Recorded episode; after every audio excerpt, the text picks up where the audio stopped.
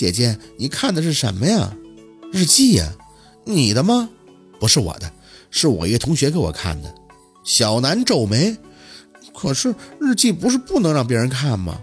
宝四轻轻的笑，他是想通过日记告诉姐姐什么，跟别的日记不一样的。小南似懂非懂，但也不再多问，继续看向自己摊在膝盖上的故事书。屋子里很安静。他因为刚出院不久，现在还住在老师的休息室，方便照顾，所以呢，就他们两个人，倒也没有别的孩子打扰。宝四翻着日记纸张，心里却默默的叹气。当然，这日记不是别人的，他原本的主人就是童倩倩。三天前的那个下午，宝四跟若君一起去了殡仪馆童倩倩所属的灵堂，在那里。看见了躺在棺材里的童倩倩，那是个像冰柜一样的棺材，上面是个透明的玻璃罩子，本来是不能随便打开的。但是若君是内部员工的关系，算是以权谋私，打开让宝四看了一眼。他脖子缝得很好，抹的粉底还打的蜡，虽然有肉线突出衔接的痕迹，但绝对不吓人。若君小声地跟宝四说：“童倩倩的家长给她带来了一条水蓝色的连衣裙，说那是童倩倩最喜欢的，要让童倩倩穿那个走。但是她没同意，哪能让人穿裙子呢？那不得冷啊！后来就去给买了一身棉袄穿外边了。”宝四点头表示理解。稍微明白点的人都知道，人走了，不管最后的结果是上天堂还是下地狱，但在阴间报道的路上都要穿棉衣的。为什么？因为阴间冷啊，所以寿衣都是棉布里衬，还有夹袄外裹，绝对跟阳间人的不一样。不能说冬天走的人就给穿棉袄，夏天走的人就给穿半袖，没那么干的。下边可没有四季，是一直很冷很阴的。不管这个活人是有多么喜欢一件衣服，如果他走了，只要有人给张罗后事，那都要穿棉布的内衣、夹袄的外衣。以前人们还喜欢那个斗篷，都是怕路上冷的。至于别的喜欢的，可以在烧漆的时候送去，头七送，二七送，分开一点点的烧。刚走的一次不能送太多，为啥呀？因为人刚到下面，你像是好心好意送下几堆衣服钱，人家能拎得动拿得了吗？所以讲究的老人会说，先烧个纸扎的柜子下去，这样。衣服、钱啥的才有地儿放。至于楼房、车，现在讲究的是很少了。有的人啊，前脚刚走，后头家属就给烧这些，恨不得能有扎纸扎出来的都赶紧送下去。其实不好，真正的房子、车那都是三周年才能送的，不然人家在下面没分着地，也没落户，你个大房子咔嚓从天而降，你让人家把房子弄哪儿去啊？各路有各路的规矩。阴阳里边的道道太多，虽然现在总有人说一切从简，就是那么个意思，但你意思也不能瞎意思，宁愿不做也不能胡来，否则总会有一些不顺当的事儿找来的。抛出童倩倩发青色的脸，宝四觉得一切都很正常。其实他发青是对的，这叫失相。他死了这么多天才化，不可能的脸色还正常。要是真看着一片润泽、白里透粉的，那才叫吓人呢。看尸是要看五官的，只要五官安详，不恶叨叨的，那就属于没脱相，可以好走的。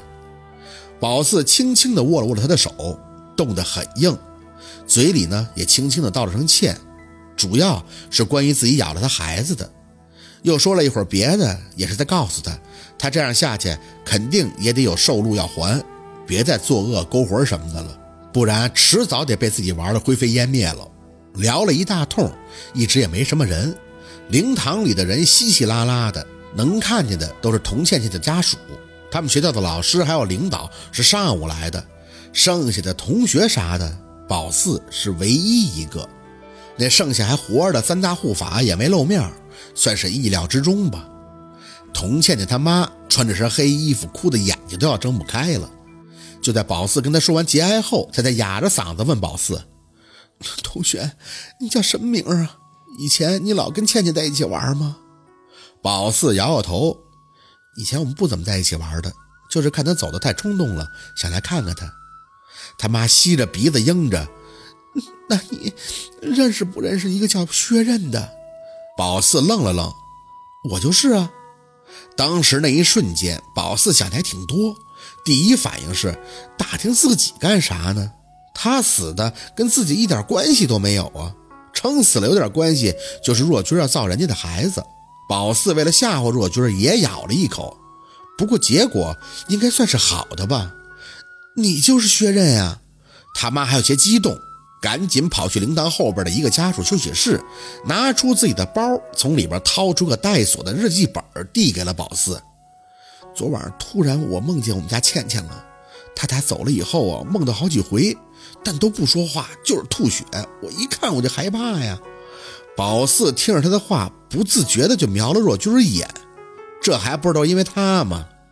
可昨天晚上就怪了，他好模好样的，就跟以前上学一样，笑呵呵的跟我说：“妈，我要走了，你别担心我呀，跟我爸好好的过。”哎呀，我就是哭啊！我说你可别走啊，你走了，我跟你爸都过不下去了。他说不行，我得走了。心放了，不走不行了。他妈说一阵哭一阵不停的擦着眼泪。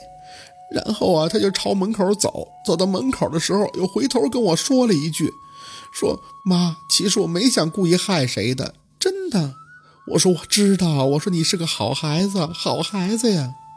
他就笑说：“你别忘了把我那个粉色的日记本给我们班同学薛认。”说完就乐呵呵的走了。哎呀，我就哭啊哭啊，就这么哭醒了。这梦特别的清楚，我就去他屋里头把日记本找着了，我还特意放在包里，合计忙完了找你们老师要你联系方式，再把日记给你。没成想，你妈妈原来就是给我女儿化妆的美容师啊！哎，还得谢谢你妈妈呢，谢谢她给我女儿弄得这么板正，不然血丝呼啦的我都不敢看，看着就觉得疼啊。若君看了宝四一眼，就满是尴尬的张嘴安慰：“嗯，不用谢我，呃，我就是做这个工作的，能让你们家属满意就好了。”这事儿，宝四也是不想多说什么了，反正都过去了。接过本子的时候，心里还合计了一下：啥叫心虚？这就是被若君做的亏心事儿给弄得心虚了。所以人家一说他名字，就得乱想有的没的。阿姨，这锁还没打开，您没看呀？他妈妈无力的摆手，我没看，看了我心里更难受。既然他说给你，那你就帮忙收着吧，我这也算是了了他一桩心愿了。就这样，这日记本就拿回来了。这两天闲的没事儿，稀稀拉拉的就开始从头看。当然，在他的日记本里，前期宝四的出镜率还是挺高的，头几页就有他。军训没两天，班里就有女生搞特殊了。最看不上这种装病的人。听说背后还有校领导撑腰，哼，这是学校领导就了不起吗？不过说实在的，我也要被晒晕了，生气。看这段的时候，宝四没忍住，差点笑了，心想：要是那时候他能虚心向自己请教，也肯定会告诉他怎么晕，一定不要有自我保护动作，就直挺挺的倒，摔得越疼，效果越好。再往后翻，薛刃那丫头居然不跟我们玩哼，我还不带她了呢。谁家没有个有钱的亲戚？牛什么？挑眉，再往后，好喜欢马哲呀！今天特意装肚子疼，就是为了看他打球的。可是他没注意到我，也没喝我给他买的水。张婷说马哲喜欢的是薛刃，我就不明白薛刃那丫头有什么好。看到这儿。宝四还是控制不住的美了一下下，毕竟被人嫉妒有时候也是蛮有成就感的事儿。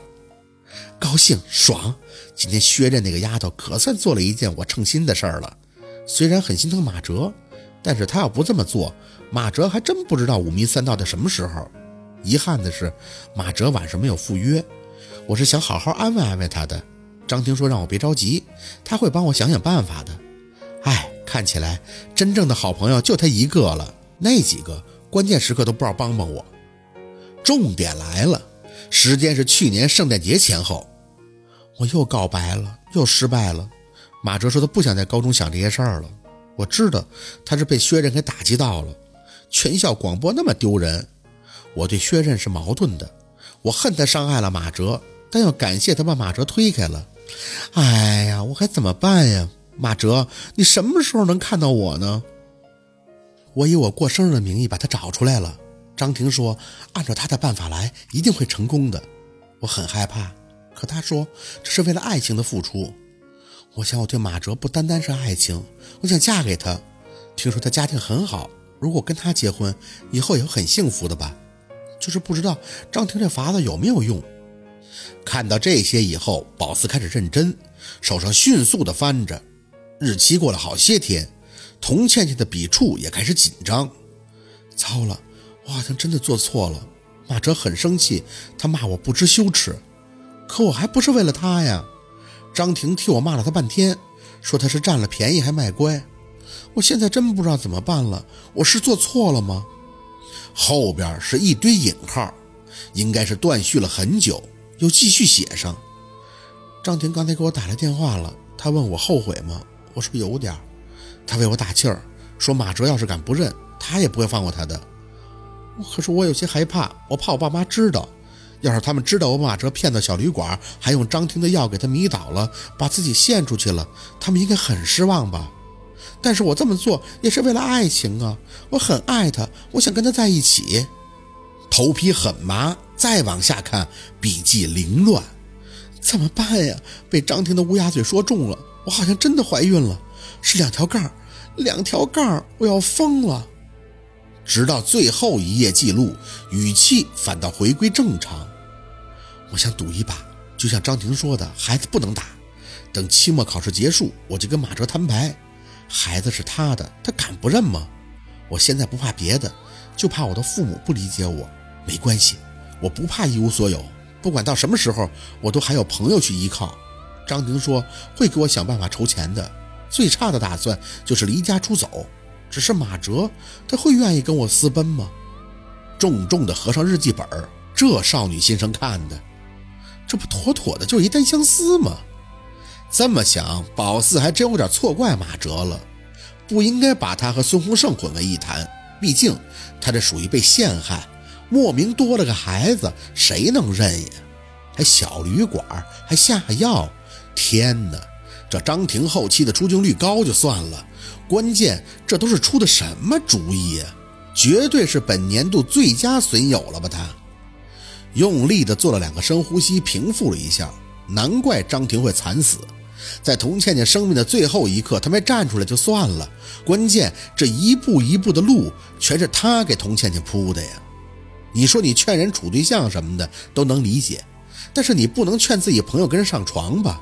最后怀孕了还不让人打孩子，让人家玩买一送一，天哪！宝四的三观都没有了。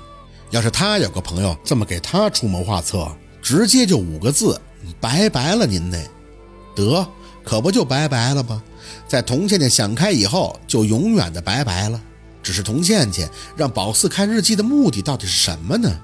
前后仔细的翻了两下，直到看到最后白页的那一行字，算是有所了解了。